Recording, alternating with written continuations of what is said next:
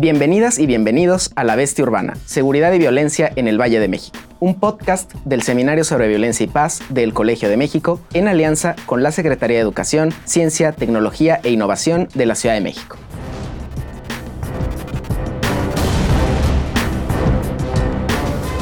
Bienvenidas, bienvenidos. Yo soy Rodrigo Peña y esto es La Bestia Urbana, un podcast del Seminario sobre Violencia y Paz del Colegio de México, con el apoyo de la SECTEI, la Secretaría de Educación, Ciencia, Tecnología e Innovación de la Ciudad de México. En este espacio conversamos sobre temas de delincuencia, criminalidad, violencia, en la zona metropolitana del Valle de México, una de las más grandes del mundo. Y en esta ocasión me acompañan en el estudio el secretario de Seguridad del Estado de México, Rodrigo Martínez Bogao, bienvenido, secretario, y Jorge Amador Amador, eh, quien estuvo a cargo de la, eh, de la policía de la ciudad, de Nezahualcóyotl con tremendos éxitos. Antes de entrar a este episodio para hablar justamente de la dinámica entre la Ciudad de México y el Estado de México, vamos a ver esta cápsula que nos preparó el equipo.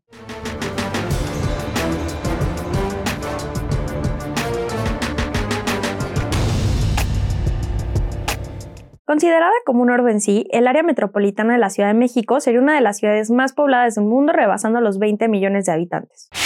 Por lo menos siete alcaldías de la Ciudad de México y 10 municipios del Estado de México conviven en situación fronteriza y permiten un sinnúmero de traslados entre una y otra entidad.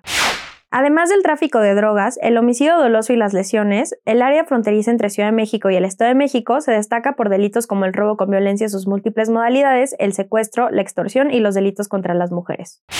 Durante el último sexenio se han creado varios operativos fronterizos para que los cuerpos de seguridad, particularmente de la Guardia Nacional, intervengan directamente en estos espacios. Dos son las áreas destacadas de estos patrullajes. Avenida Texcoco, que es el límite entre Iztapalapa y Nezahualcóyotl, y Río de los Remedios, el límite entre las alcaldías Gustavo Amadero y Azcapotzalco, con el municipio de Tlalnepantla. Durante los últimos seis años y bajo la actual administración del Gobierno del Estado de México, se ha suscitado la disminución del 26% de los delitos de alto impacto en la entidad. Jorge, Rodrigo, bienvenidos. Eh, es un placer y, muchas gracias por estar por acá. Eh, en su caso, los une eh, pues una gestión exitosa en materia de seguridad en el Estado de México.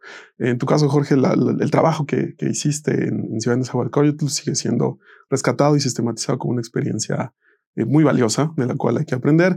Y en tu caso, Rodrigo, secretario, eh, tienen ustedes una reducción, entiendo, del 26% de, de, delitos de alto impacto eh, prácticamente en, los seis años que han estado al cargo.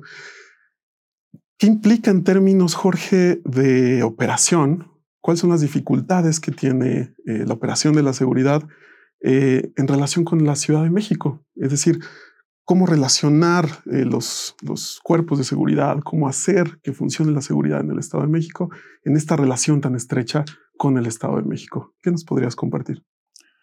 Bueno, pues eh, en primer lugar de que existen dificultades ciertamente, pero no imposibilidades. Eso es lo que mi experiencia me dice. Eh, yo visualizo tres principales dificultades. La primera es que en la zona metropolitana, no solamente en la franja fronteriza, las estructuras delictivas nos llevan mucha ventaja, están coordinadas desde hace mucho tiempo eh, y, transitan de un lado al otro sin ningún límite. En cambio, los cuerpos de seguridad son instituciones eh, adheridas a una determinada estructura oficial y los límites sí, sí cuentan. No podemos hacer libremente nuestro trabajo en un municipio que no es el nuestro o en un estado o entidad federativa que no es la nuestra. Entonces, esa es una desventaja. En segundo lugar, eh, eh, hay una especie de prejuicio que todavía no ha sido superado. La gente, y particularmente los funcionarios, tienen la idea de que el, gobierno se divide en tres niveles y por lo tanto está el nivel superior que es el federal, el que sigue que es el estatal y el último el municipal es el, nivel inferior. Y en materia de seguridad, esto francamente dificulta mucho el trabajo. Porque la verdad de las cosas es que el nivel que está más cercano a la gente, donde la gente puede sumar sus esfuerzos, sus conocimientos, sus informaciones para aislar y debilitar a las estructuras delictivas, pues es la municipal. Totalmente. Las otras estructuras tienen facultades eh, bien determinadas por la ley, eh, de recursos eh, dotados adecuadamente para cumplir sus funciones, pero la proximidad no es lo suyo. Y la exigencia de la empatía con los ciudadanos es buena, es necesaria también a esos niveles, pero no es tan cercana, tan íntima como en el caso de las municipales. Inmediato. Exactamente, inmediato. Entonces, eh, en pocas palabras, pues hay que volver al, al verdadero concepto constitucional que son órdenes de gobierno, igualmente legítimos, igualmente importantes, igualmente valiosos, pero en ámbitos perfectamente definidos que pueden contribuir a que juntos hagamos mejor el trabajo de seguridad. Totalmente. Y en tercer lugar, hay, hay otra dificultad. Hay que pensar el asunto de la coordinación en términos reales y no ideales. Idealmente, cada institución municipal o estatal o federal es una institución, digamos, recta, eh, estrictamente apegada a los términos de la ley. Bueno, pero en la realidad eso no pasa. En la realidad hay un fenómeno que lastima y corroe las instituciones en los distintos órdenes de gobierno, que es la delincuencia policial. Si uno analiza eh, eh, las realidades, encuentra que mucha de la violencia y mucha de la delincuencia tiene que ver con la existencia de este lamentable fenómeno. Entonces, los sujetos de la coordinación no siempre son los sujetos que la ley previene. A veces una corporación o áreas de una corporación, una corporación municipal o áreas de una corporación estatal están contaminadas por la delincuencia policial y eso no las hace confiables ni útiles en materia de coordinación. Hay que superar también esa dificultad. Pero la conclusión es que sí se puede. Es, la coordinación es indispensable, la coordinación es útil, es inevitable y además es obligatoria. Está establecida en la Constitución y en las leyes de ambas entidades. Entonces, aquí el tema es cómo hacer la coordinación. Nosotros en nuestra experiencia llegamos a una especie de cinco principios. En primer lugar, la coordinación es legal, es para cumplir la ley. Segundo lugar, en beneficio de las personas, no de, instituciones propiamente, ni tampoco de jefaturas, es en beneficio de las personas. La coordinación tiene que ser entre iguales, digamos, en términos jurídicos, eh, con sus diferencias. Es decir, no se trata de subordinación, no se trata de supraordenación. Y en cuarto lugar, pues cada parte pone lo que tiene, sus facultades, sus recursos para resolver un problema determinado de violencia o de inseguridad.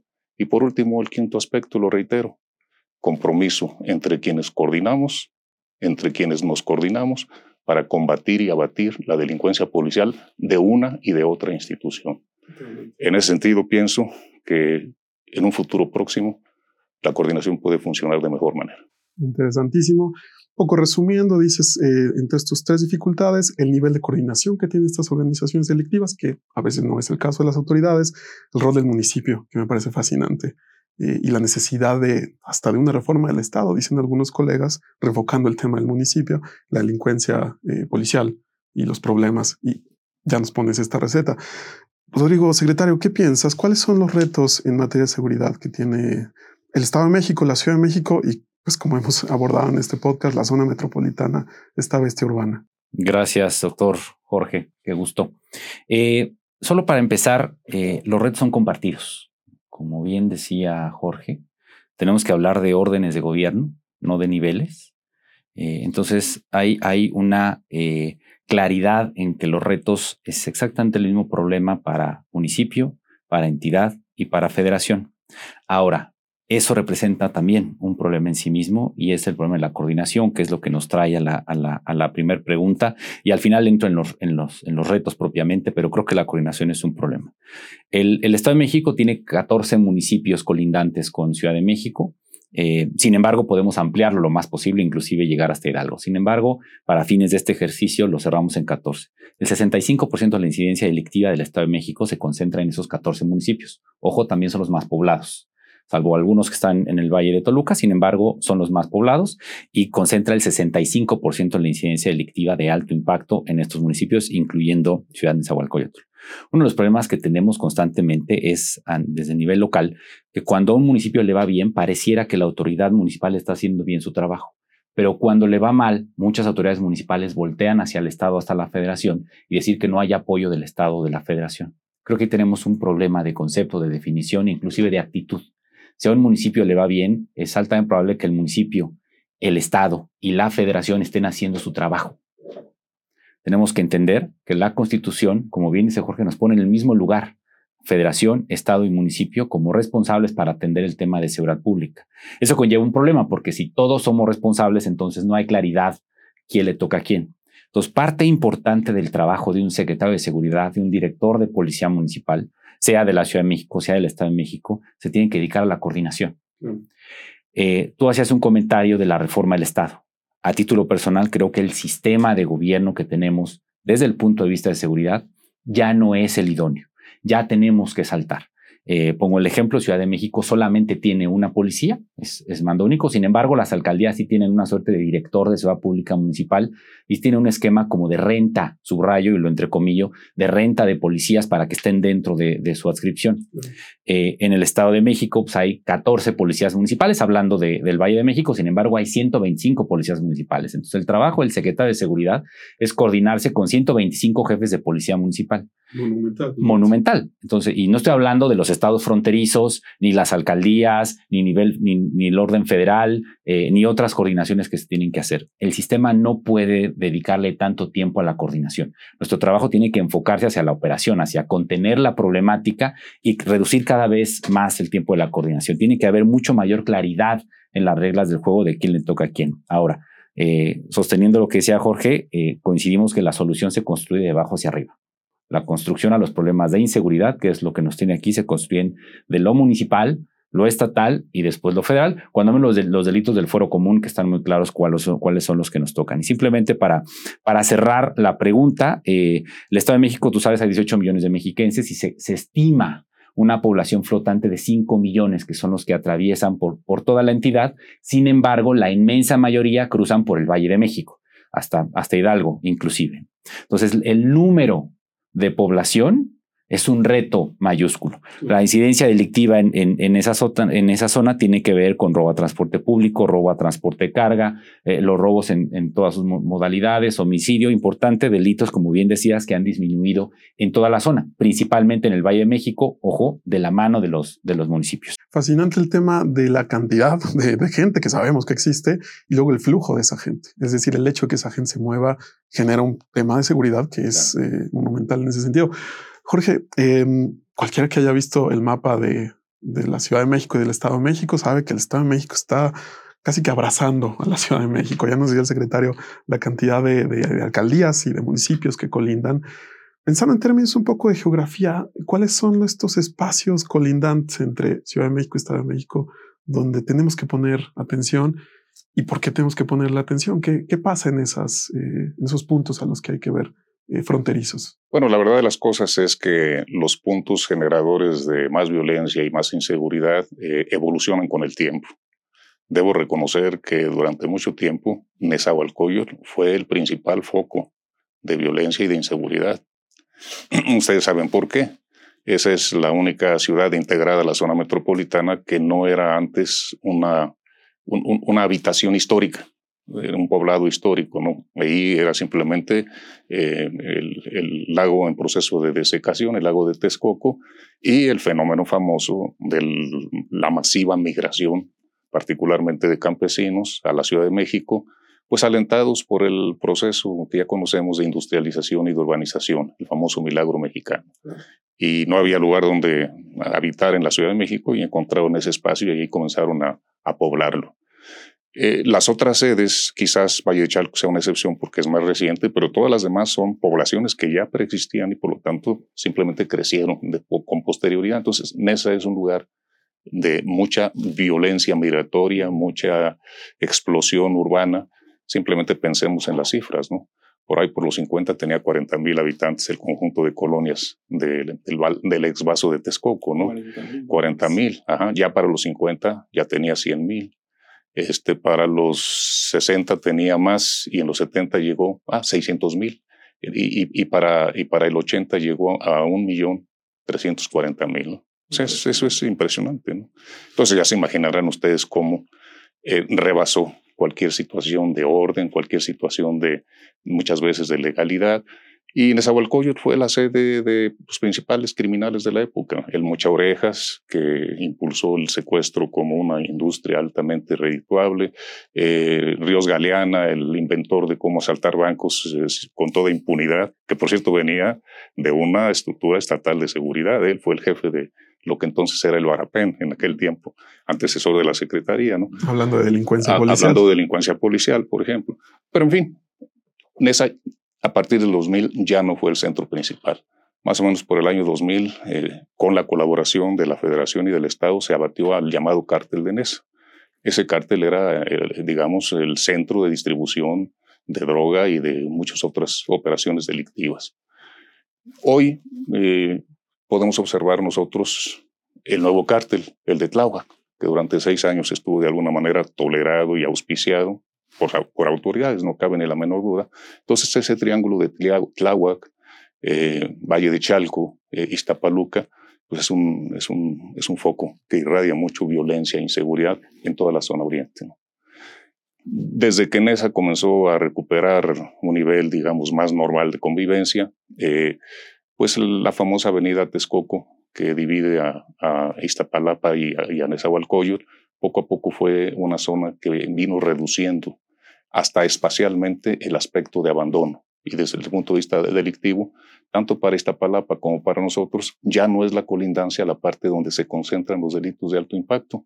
Ya nuestros mapas respectivos ven que están hacia el interior del municipio y hacia el interior de la, de la, de la alcaldía, por ese esfuerzo compartido. Tenemos otros focos, está el foco Ecatepec, la parte oriental de Tlalnepantla y Gustavo Amadero. Ahí sí se conjuntan fuerzas delictivas de la Ciudad de México, particularmente de esa parte norte, eh, Catepec, municipios colindantes, y nos impacta también a nosotros. Y finalmente, eh, allá por el periférico norte y su continuación, que es la autopista México-Querétaro, bueno, pues ahí hay, hay, hay, un, hay un hilo de continuo, eh, eh, digamos, movimiento, movilización delictiva. Naucalpan. El, claro, ahí incluimos nosotros Tlane como centro, Naucalpan, Atizapán de Zaragoza, Cuautitlán Izcalli, Tultitlán, Cuautitlán, México, hasta más o menos la colindancia por ahí de, una, de un pueblo importante que es, ¿cómo se llama? Tepeque, el que colinda al norte de Cuautitlán Izcalli. Ajá. Bien. Y que sigue justo la carretera que decía. Exactamente, pero además esa carretera nos conecta con todas las eh, zonas delictivas del norte del país y del noreste del país y cosas. Históricamente. Exactamente. ¿no? Aquí el secretario ha hecho muy buen trabajo en términos de abatir el robo a pasajeros.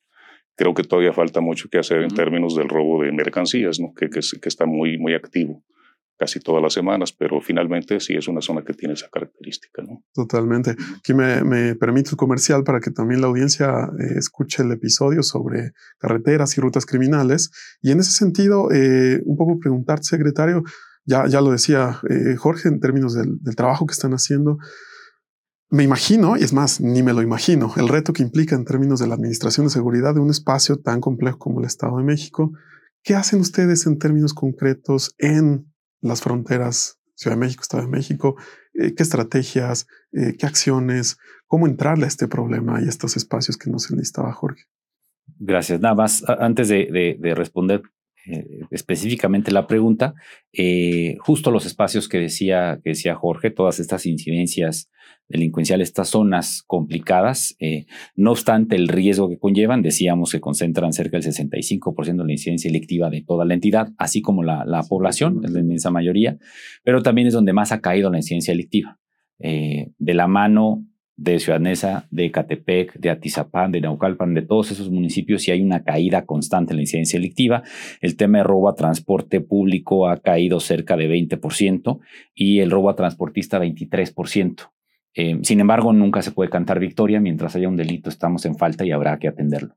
Pero la tendencia es muy clara. Llevamos ya varios años con esta tendencia a la baja en la inmensa mayoría de los delitos de alto impacto, especialmente en el, en el Valle de México por esta alta concentración. Y ese es un indicador importante de que vamos por buen camino.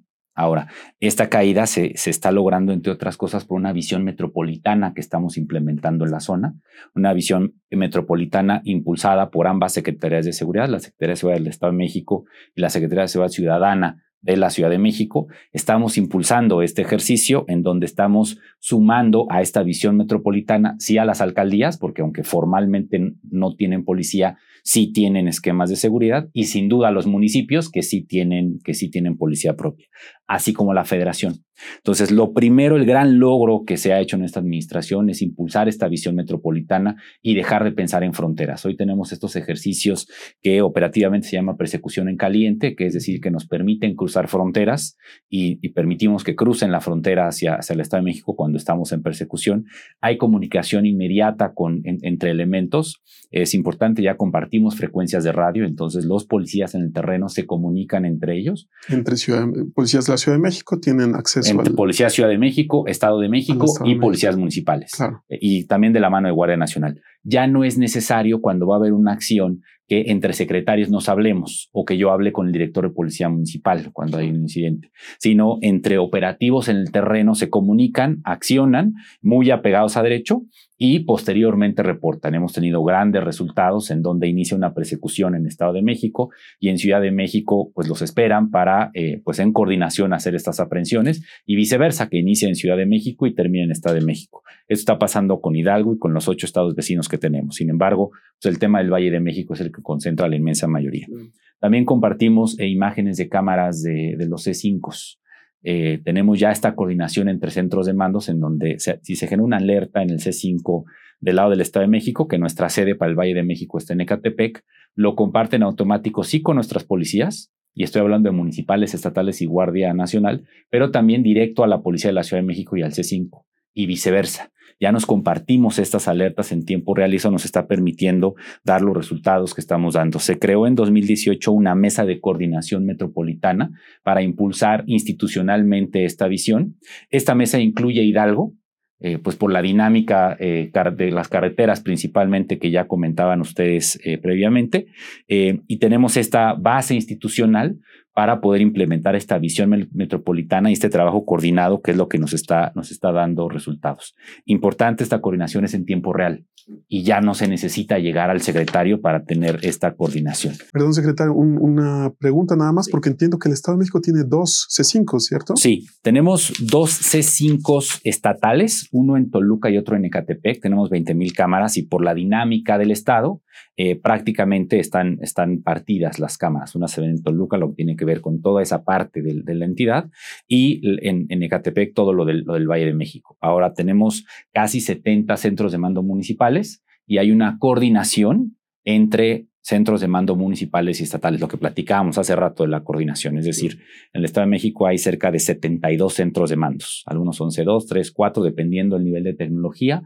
Y, los, y el estatal sí funciona como ente articulador para intercambiar eh, en tiempo real las, las imágenes. Entonces hay dos estatales, sin embargo hay cerca de 70 municipales en donde hay una coordinación. Los municipales pueden ver las fotos, las, las imágenes, perdóname, de los, de los estatales. Y de ahí es, es el gran resultado eh, que estamos dando por la coordinación sólida que tenemos en tiempo real que personalmente me parece loable porque no es solamente la acumulación de más información, y lo digo casi como académico, sino saber qué hacer con esa información, incluso en términos de coordinación en este mundo. Eh, bien interesante. Jorge, eh, al inicio en tu intervención ya nos compartías un, nos compartías que sí se puede. Y a mí me parece muy interesante este, esta reflexión también que hacías de que los espacios sí pueden cambiar en términos de seguridad. Un espacio que no es inseguro, puede hacerse inseguro y después puede volver a ser seguro. Eh, te quisiera pedir un poco tu reflexión en términos de las lecciones de tu experiencia en Ciudad Neza. Yo personalmente conozco colegas que han hecho sus tesis doctorales y más sobre lo que tú hiciste y, me interesa mucho eh, preguntarte cómo, cómo ves eh, en retrospectiva tu experiencia, qué lecciones te dejó lo, que hiciste en Ciudad Neza, bueno, yo creo que eh, hay varias lecciones. Una de ellas que me parece que es importante, sobre todo en el terreno de darle hacia adelante a la coordinación metropolitana, es que lo importante es diseñar una especie de modelo que valga por los resultados y que de alguna manera el reconocimiento contribuya a la coordinación, porque eh, yo entiendo que la coordinación requiere entendimiento y la verdad de las cosas es que la coordinación, más de un trabajo de intercambio de palabras, es un trabajo de hechos. Los hechos convencen, ¿no? Y, yo creo que un modelo que gana el respeto, que gana consideraciones de parte de otras autoridades, de otros órdenes de gobierno, facilita eh, su desarrollo y facilita la coordinación. En el caso de Nezahualcóyotl, eh, debo decir que no siempre fue fácil. ¿eh? Es más, nunca es fácil. Siempre hay dificultades. Una dificultad muy fuerte que tuvimos al principio fue el combate a la coordinación, perdón, a la delincuencia policial. ¿eh?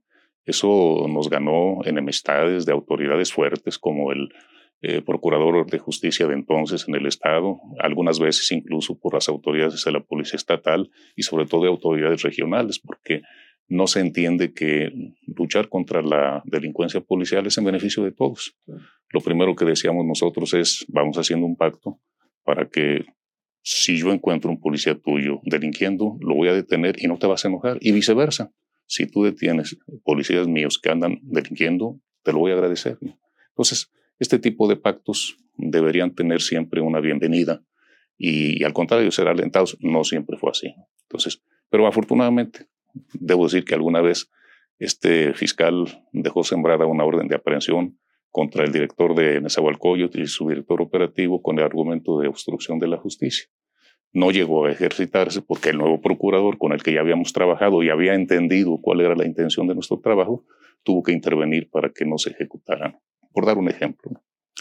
Otro ejemplo, mm, entre 2013 y 2015 tuvimos un desempeño extraordinario. Todos los indicadores de los delitos de alto impacto quedaron con la flechita verde hacia abajo en esos tres años, del 2013 al 2015. Y era exactamente cuando se estaba peleando el tema de mando único sí o mando único no. Y en esa Nezahualcóyotl comprendimos que si le decíamos sí al mando único, dejábamos de trabajar como estábamos trabajando con resultados importantes. Te quitaban del mapa. Así es. Bueno, hubo un castigo. Nos quitaron la última administración del subsemún con el argumento de que teníamos una alta incidencia y cuando les enseñamos los resultados mismos del sistema nacional y de la propia Procuraduría, dijeron, pues, pues sí, pero ya no hay dinero. Entonces, según este, este subsidio eh, municipal con enfoque así en, es, seguridad. Así es. Entonces, son ese tipo de pequeños golpes, pero se superan. ¿no? Claro, qué curioso el, procurador nuevo, de alguna manera, entendió esto y recibió una consigna, aumentar la incidencia delictiva de Nezahualcóyotl ya en el 16, en junio, con el argumento de que iban a registrarse no solamente denuncias o carpetas de investigación abiertas, sino noticias criminales. Y a veces noticias criminales pues surgen en las redes y surgen en otros lados. Bueno, comprendimos y de alguna manera él nos mandó un mensaje interesantísimo, que nosotros comprendemos que estas autoridades que tienen esta responsabilidad están sujetos a limitaciones políticas. Y no es que sean de mala fe ni que sean malos funcionarios, simplemente hay limitaciones políticas. Bueno, eh, la vuelta al tema fue que nos asignó un ministerio público permanentemente en nuestras oficinas para recibir denuncias y procesar carpetas de investigación. Inmediatamente al lado de ustedes. Fue un signo de confianza. Claro. Y podría repetir lo mismo. No quiero aludir aquí al, al, funcionario presente, pero es igualmente dentro de los límites políticos que no los deciden ellos, toda la disposición a colaborar en un esfuerzo municipal. Y yo creo que si lo tiene con esa, lo tiene con otros. Quise ejemplificar esto con una doble intención que, nuestros compañeros mandos policiales, de los niveles que sean, eh, se mantengan firmes en la línea de servirle a la gente, en la línea de aplicar la ley y en la línea de entenderse, por difíciles que parezcan las cosas, con cualquier autoridad que tiene obligación de coordinarse con nosotros y de nosotros con ellos. Se pueden superar esas, esas dificultades. Y una última, para no llevar más tiempo, eh, experiencia importante en ese y en materia de coordinación es que establecimos una coordinación regional entre las alcaldías que colindan con nosotros, las cinco alcaldías que colindan con nosotros, y los, eh, primero obviamente siete municipios, luego doce, y creo que ahora los compañeros ya van en el número de 17 municipios. Ahí el acuerdo efectivamente es el de que los C2 o C4 están constantemente en contacto. Incluso, por supuesto, también estamos en contacto con C5 de un lado y C5, los C2 del otro lado.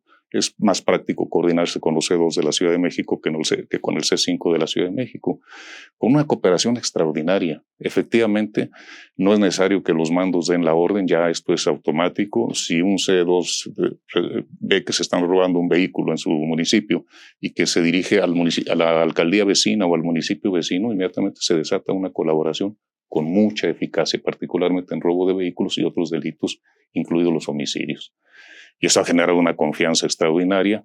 Y lo más importante, a lo largo de estos tres años, esto empezó en el 20 con motivo de la pandemia y se sigue haciendo. Y si uno ve cuál era la incidencia antes de la pandemia, por supuesto bajó durante la pandemia y cuál es actualmente después de la pandemia, logramos una mejoría general en la región y una mejoría de los municipios que tenían más alta incidencia. Y estoy seguro que no lo logramos solamente por este tipo de coordinación, sino por las otras coordinaciones con los otros órdenes de gobierno, pero esta insistencia de trabajar directamente entre los municipios y las alcaldías eh, tuvo su importancia. Y ahí la regla era el que vaya más atrasado requiere más apoyo de nosotros. El que vaya más adelantado hay que aprenderle por qué va más adelantado. Y yo creo que esta, digamos, este tipo de iniciativas que surgen desde los municipios podrían ser perfectamente recogidas y respaldadas explícitamente por las autoridades de ambas entidades federativas y pues de la propia federación. Me parece fascinante porque además, digamos, es un logro sostenible, lo cual implica ese reto. Y también rescato esta idea de pensar en términos de fronteras, no solo con el estado vecino, con la Ciudad de México, sino con los municipios y el nivel, el nivel más local desde este punto de vista. Secretario, eh, estamos ávidos de avances y de, modelos que, puedan funcionar en este país. Eh, ya nos compartía Jorge su experiencia. Preguntarte también tu experiencia, cuáles son los avances que ustedes han tenido eh, en términos generales que nos quieras compartir con este enfoque pues metropolitano también, eh, con miras justo a dejar un testimonio de lo que sí funciona y, que pueda seguir funcionando, ¿no? Primero, celebro este ejercicio porque por lo regular el enfoque está en lo que no funciona y creo que ese es un problema. Tenemos que empezar a ver lo que sí está funcionando y tratar de replicar lo que está funcionando. Sin duda, lo que no funciona, pues hay que, hay que modificarlo, identificar las áreas de mejora. Sin embargo, en la medida que podamos hacer eco de lo que está funcionando y lo podamos empezar a replicar en, en otras partes de la entidad o inclusive en otras partes del país o en otras fronteras, creo que podremos ir dando mejores resultados. Preguntabas hace rato si se puede o no se puede. La realidad es que sí se puede y lo estamos haciendo, lo estamos construyendo, estamos construyendo la solución. Eh, sin embargo, hay muchísimos retos y hay mucho camino por andar. Eh, eh, muchas veces la solución desde lo local se ve impactada por algunas situaciones del contexto nacional y, eso pues termina ensombreciendo un poco los resultados del trabajo. Sin embargo, la respuesta es que sí se puede y hay que seguir trabajando. Eh, nosotros sí creemos que, no obstante los problemas al interior de los distintos órdenes de gobierno que apuntaban, los buenos somos más, los policías buenos son, somos más y estamos trabajando. ¿Qué estamos haciendo ahí sí desde la Secretaría de Seguridad? Es un modelo de tres pasos muy sencillo que son los resultados que nos está dando. Eh, iniciando sin duda sobre la institución, es decir, sobre lo que ya había. Si alguien llega a mencionar que inventó el agua tibia o el hilo negro desde que llegó, todo cambió, eh, pues hay un, un, vejo de mentira porque había mucho trabajo anterior. Eh, mucho trabajo anterior que seguramente habrá muchas cosas que cambiar. Sin embargo, había cosas buenas antes. Entonces nosotros nos montamos sobre lo que había. Primero trajimos el modelo de inteligencia, es un modelo que ustedes conocen, el ciclo de inteligencia, eh, para operarlo dentro de la Secretaría con dos grandes fines. Primero, la inteligencia estratégica para identificar estos cambios estructurales y esta construcción de políticas públicas para el mediano y largo plazo que nos permitiera construir una mejor institución y por otro lado la táctica operativa enfocada así a la neutralización de generadores de violencia. Y ahorita me explico. Ahora, el segundo gran escalón, el segundo gran pilar, tiene que ver que identificamos los problemas, estamos, estamos construyendo ya, implementando las soluciones. Es decir, primero este modelo de inteligencia nos permitió identificar estos problemas. Primero, eh, muchos elementos los elementos tradicionalmente no actuaban con protocolos de actuación. Es decir, era una suerte de trabajo con usos y costumbres que dependían de haber tenido un buen mando que les enseñara bien las cosas. Sin embargo, construimos unos protocolos de actuación muy sólidos. Los protocolos de actuación son de todo, desde una persecución, de eh, cómo terminar el turno y qué hacer con tu arma, eh, cómo atender manifestaciones, en fin, estos protocolos de actuación hacen a los elementos más sólidos, porque entonces saben específicamente qué tienen que hacer, no depende del mando o, totalmente de su decisión. El protocolo uso de fuerza, ¿no? Muy, muy tropicalizado. Eh, y también los, eh, las áreas de asuntos internos y la revisión de la actuación de los elementos, pues es mucho más apegada a lo que debe ser, porque ya hay un protocolo que hay que revisar si el elemento está actuando con base en ese protocolo. Entonces, fue uno de los grandes cambios. El segundo, tenemos ya policías que investigan. Es decir, estamos jalando la función de la investigación de las fiscalías a los policías. Las policías desde siempre hemos investigado. Sin embargo, formal y legalmente no puede terminar tal cual en una carpeta de investigación. Hay que ir al Ministerio Público y el Ministerio Público pues volvía a hacer lo mismo que los policías hacíamos, la policía de investigación que depende de la Fiscalía volvía a hacer lo mismo que hacíamos los uniformados, sea federal, es decir, Guardia Nacional, estatal o municipal. Ya hoy con algunas reformas de ley y con las firmas de convenios que hice con el fiscal general, con el anterior y el actual, entonces ya la Policía del Estado de México puede investigar y levantar denuncias. Y esto nos está dando resultados que más adelante platico. Y el tercero tiene que ver con robustecer el esquema de justicia cívica. Robustecer el esquema de justicia cívica nos permite el ir ordenando un poco más las atribuciones y las funciones de cada uno de los, de los tres órdenes de gobierno. Eh, la inmensa mayoría de los problemas en el terreno son faltas administrativas y delitos quizás de muy bajo impacto, pero quitan mucho tiempo. Entonces, el éxito es que estos, estas faltas administrativas pues terminen en, un juez cívico, pero con reglas muy claras, y entonces podemos ir descargando funciones a las policías y a los ministerios públicos. Estos fueron los cambios estructurales. Ahora, de lo que tiene que ver con inteligencia táctica operativa, lo que hicimos fue reducir nuestros tiempos de respuesta. Eh, hace algunos años el tiempo de respuesta promedio era de 45 minutos a una alerta. Hoy nuestro tiempo de respuesta es de 3 minutos en, en las zonas urbanas. Importante es en coordinación. Nuestro centro de mando emite las alertas a municipales, a estatales y a federales. Entonces, estos tres minutos es un logro de coordinación del trabajo de todo. Estaba hablando de las zonas urbanas, cuando te vas alejando hacia las periferias o zonas rurales, el tiempo incrementa. Sin embargo, nuestra zona más lejana, nuestro tiempo de respuesta es de 15 minutos, que de todas formas es muy lejos de los 45, muy lejos de los 45 minutos. Y por otro lado, estamos cambiando el perfil de las detenciones. Es decir, hoy nos interesa tener detenidos de alto impacto y te pongo un ejemplo. El tema de robo a transporte público, que quizás es una de las piedras en el zapato por cómo afecta a la ciudadanía. Eh, hicimos un análisis de la mano de algunos municipios, principalmente en el, Valle de México, Tlalnepantla, Ciudad Neza, Ecatepec, eh, y, e identificamos a 11 generadores de violencia, 11 delincuentes que llevan muchos años robando transporte público y estimamos que son responsables de cerca de 15 mil robos en los últimos años. Estos 11. Estos 11.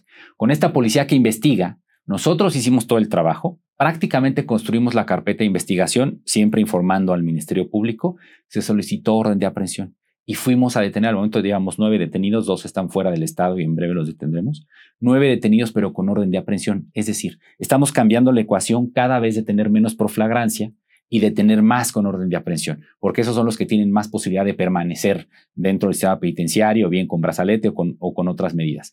Eso es lo que nos ha permitido que caiga todos los delitos de alto impacto, en específico el robo a transporte público.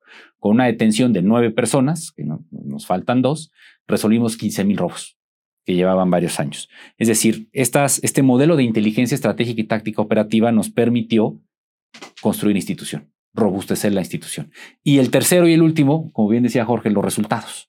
Si no hay resultados, si no hay forma de medir lo que se está llevando a cabo, entonces es muy difícil saber si está funcionando o no. Sin duda, tú mencionabas 26% en la caída de la incidencia de, delictiva de alto impacto. Eh, dependiendo la región, la caída es distinta. En el Valle de México la caída es un poquito más grande y eso está jalando la caída en, todo, en todo el estado. Secuestro 30%, robo a transporte específicamente 23%, robo de vehículo, que quizás es uno de los problemas en el Estado de México, robo de vehículo cerca del 20%, homicidio doloso 16%. Entonces, enfocar la artillería hacia estos generadores de violencia nos está permitiendo esto. Ahora, esto es importante. También están cayendo las, las, las bajas de nuestros elementos uniformados y eso es por el entrenamiento, por los protocolos de actuación. Nuestra gente cada vez está mejor capacitada para hacer frente a las amenazas. Y entonces es un buen indicador. Otro, no independientemente, digo, no obstante el buen trabajo que estamos haciendo, las detenciones, las apresiones y cada vez somos más osados en, en, en la operación, las quejas ante la Comisión de Derechos Humanos están bajando va de la mano que está incrementando nuestra eficiencia, pero está cayendo las quejas en la Comisión de Derechos Humanos y eso tiene que ver por la actuación apegada a derecho.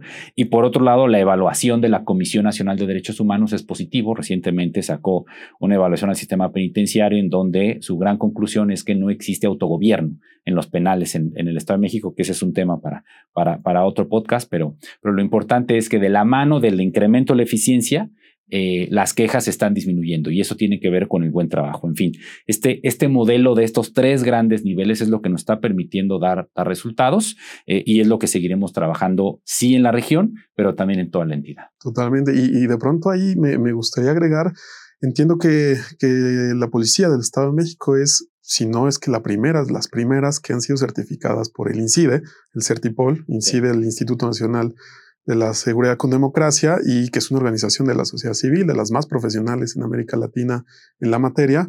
Y, ustedes han sido certificados ahí, ¿no? La primera estatal. La, primera, estatal. había certificado algunas municipales, pero no había, no había certificado ninguna estatal. Y esto tiene que ver con los protocolos. Entonces, la primera estatal que se certificó.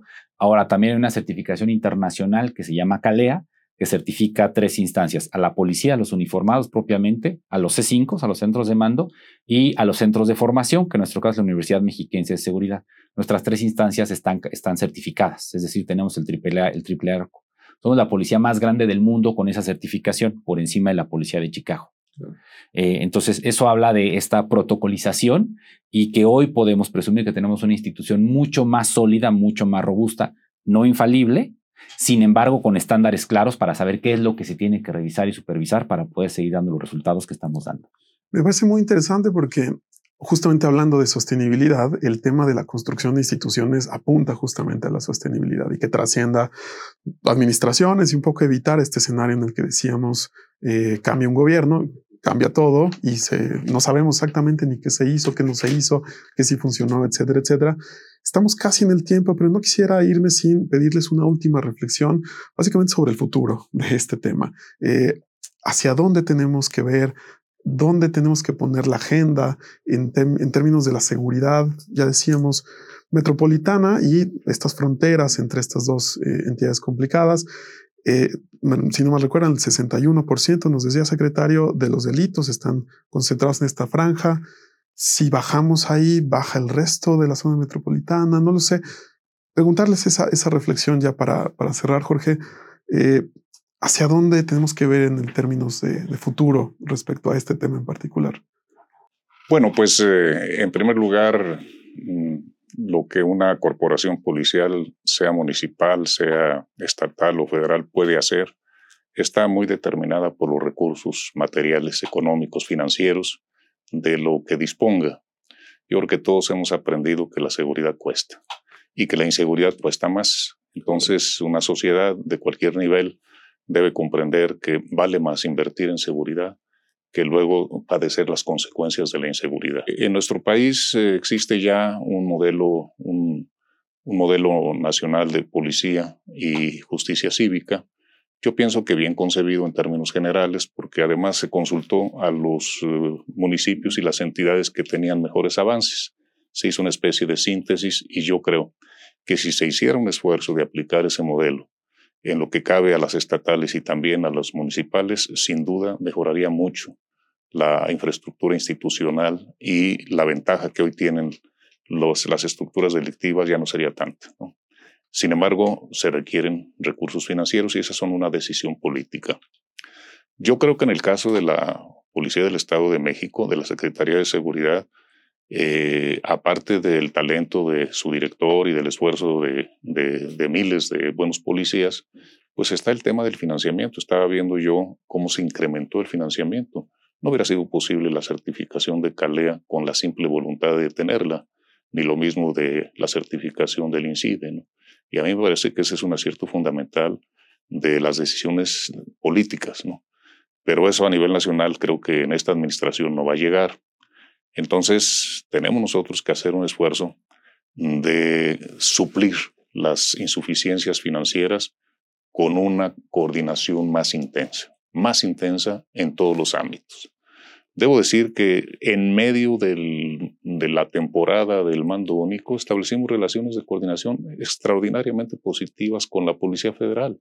No necesariamente con el comisionado, pero es fácil, las instituciones así son. Cuando se convoca a ponernos de acuerdo en algo que compartimos, como es la detención de un delincuente o de una la desarticulación de una banda o de una estructura delictiva, la vocación policial federal, estatal o municipal se impone y entonces las deficiencias materiales, financieras, de alguna manera son suplidas con esa promoción de, la unificación en la lucha. Y yo creo que eso hay que hacerlo, mientras eh, puede llegar una administración que sea más sensible a estas necesidades. Y hay cuestiones técnicas muy concretas. Miren, eh, el secretario eh, no, no, no pudo hacer algo que para los municipios es muy importante, que es un problema técnico, pero que tiene implicaciones políticas, que la recepción de las solicitudes de auxilio de los ciudadanos podamos escucharlas en tiempo real simultáneamente, eh, pues el C5 o los C5 del Estado y también los C4 o los C2 de acá de los municipios. Esa decisión va a ser de mucha trascendencia porque en muchos lugares la policía estatal no tiene el estado de fuerza suficiente para mantener ese récord de tres minutos para dar el auxilio.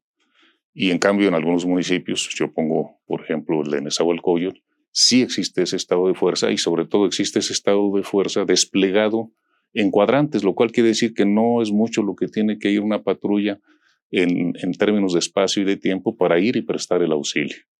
Y algunas veces, alguna vez tuvimos una cuestión muy lamentable de que llegó la alerta del C5 15 minutos después de que se solicitó el auxilio y era un, este, era un incendio. Y bueno, el cuerpo de bomberos depende del municipio. Entonces, esta triangulación puede ser hasta trágica. Y yo creo que eso no es una cuestión financiera, es una cuestión de una decisión político operativa.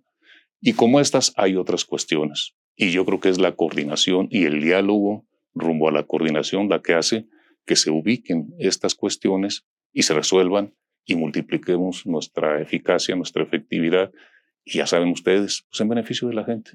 Y, eso es muy importante. Fascinante, fascinante. Muchas gracias, Jorge. Secretario, una, una reflexión hacia el futuro, ¿cómo, cómo entrarle? Creo que, eh, dando seguimiento a lo que comentaban, eh, un, un, policía bien entrenado es costoso, pero un policía sin entrenamiento resulta mucho más costoso en el mediano plazo y mientras no entendamos eso, entonces eh, el flujo de recursos pues no será el, suficiente ni, el idóneo. Sin duda hay un problema de, falta de recursos. Dos, eh, tenemos un problema de querer descansarlo todo en la voluntad política. Eh, yo estoy un poco cansado de la voluntad política, tiene que ser por ley tiene que ser una instrucción en donde sea muy claro la ley que le toca a quién, quién tiene que atender qué, y no tiene que ser una decisión del titular en turno eh, de coordinarnos o de trabajar o no. Eh, la voluntad política en el tema de seguridad nos ha generado muchos problemas los últimos años porque se ha politizado el tema. Inclusive algunos municipios los cuadrantes los hace con un criterio mucho más político cuadrantes para las municipales, mucho más político eh, y no cuadrantes eh, con visión de seguridad, ¿no? Eh, entonces, yo creo que hay que dar la vuelta a la página al tema de voluntad política y hay que enfocarnos específicamente en que tiene que ser por ley y todos tenemos que hacer lo que nos toca, independientemente si el vecino te cae bien o no te cae bien, independientemente del color que esté representando el, el titular del Ejecutivo, independientemente de muchas cosas. Y un tercer problema tiene que ver que todos los temas los queremos meter al cajón de seguridad cuando no es así.